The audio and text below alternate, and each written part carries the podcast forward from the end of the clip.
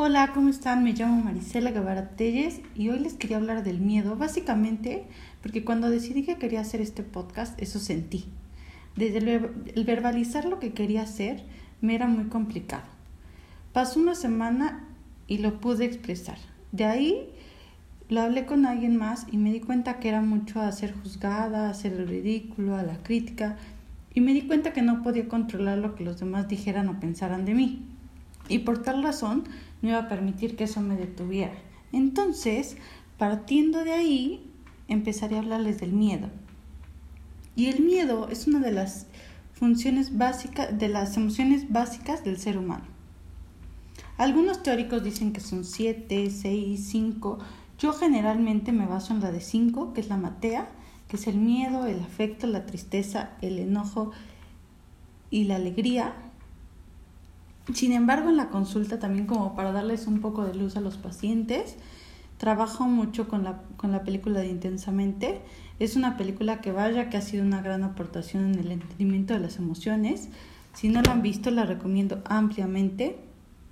Y la función principal del miedo es ponernos en alerta y mostrarnos el peligro.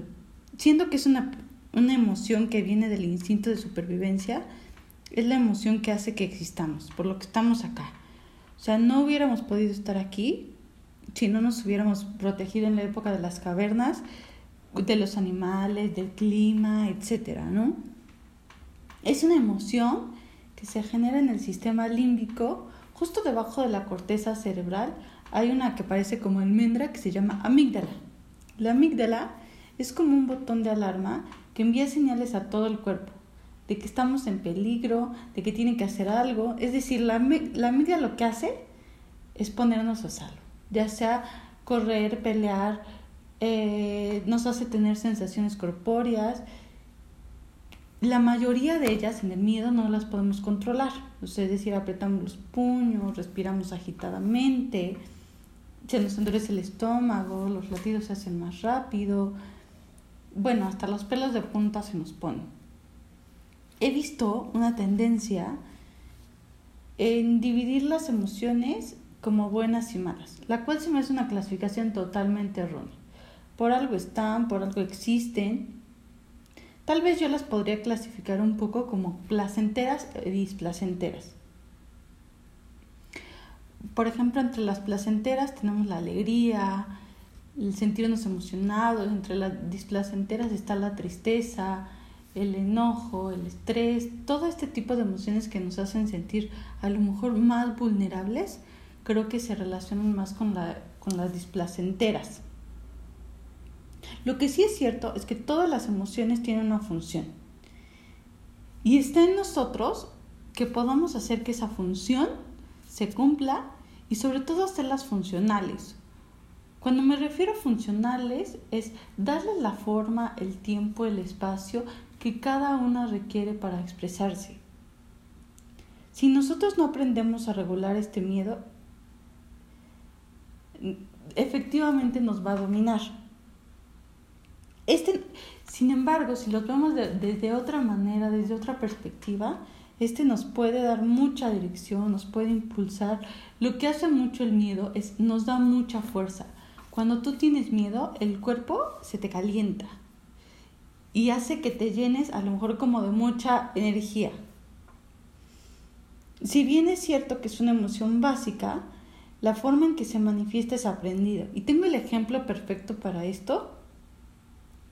Mm, es un ejemplo personal. Cuando era pequeña me quedaba a dormir en casa de mi abue.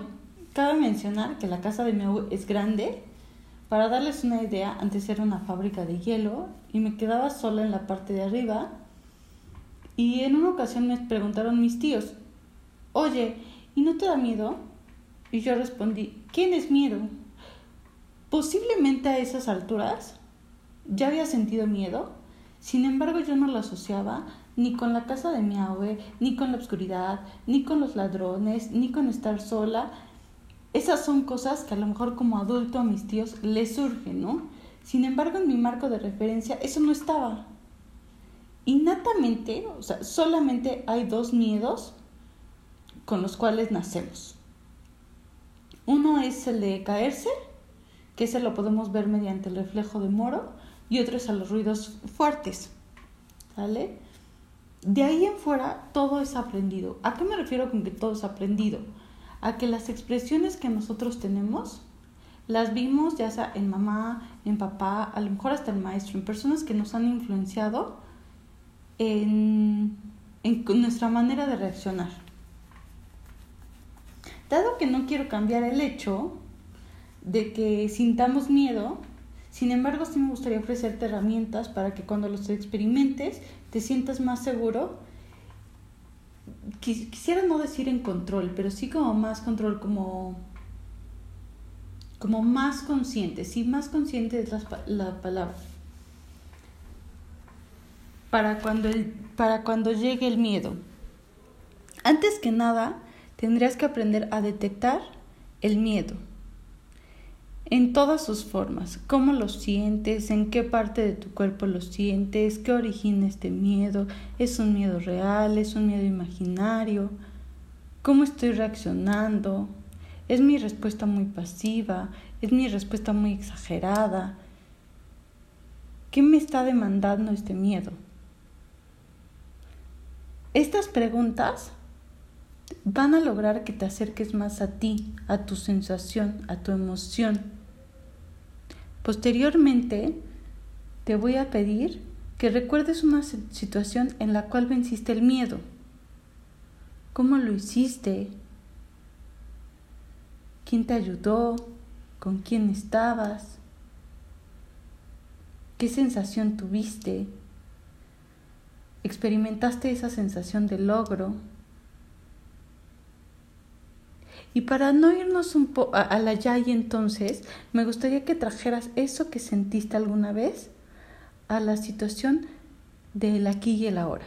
¿En qué te puede ayudar ahorita esa sensación de logro, esa vez que tú pudiste vencer este miedo? ¿En qué se parece?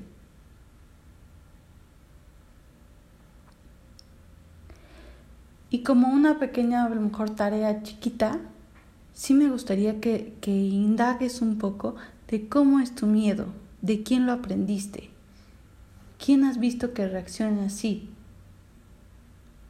¿Te gusta la manera en la que reaccionas ante el miedo? Y bueno, les agradezco mucho por haberme oído. Es un tema súper amplio y que seguramente en más ocasiones retomaremos. Si tienes alguna duda o alguna pregunta, estoy en todas las redes. Eh, me puedes encontrar como psicóloga Marisela Guevara. Tellis.